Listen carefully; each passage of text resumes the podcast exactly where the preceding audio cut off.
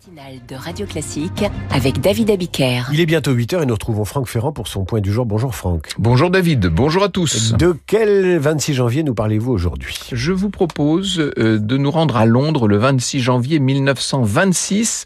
C'est le jour de la première démonstration publique de la télévision figurez-vous. Pour Ah. être précis, le dispositif a été présenté un an plus tôt au grand magasin Selfridges, mais le résultat était tellement médiocre qu'on peut pas dire qu'il ait montré ou démontré quoi que ce soit, alors que cette fois, le 26 janvier 1926, devant la Royal Institution, on distingue sur un écran la silhouette d'un personnage qui a été filmé au même moment. J'insiste bien sur ce point, hein, l'image est peut-être de mauvaise qualité, mais elle donne à voir ce qui est en train de se passer dans la pièce voisine.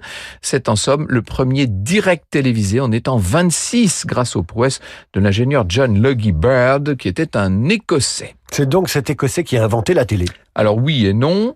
En fait, comme beaucoup d'inventions de cette envergure, on peut pas accorder la paternité complète à, à tel ou tel savant. C'est le fruit de toutes sortes de recherches dans toutes sortes de secteurs.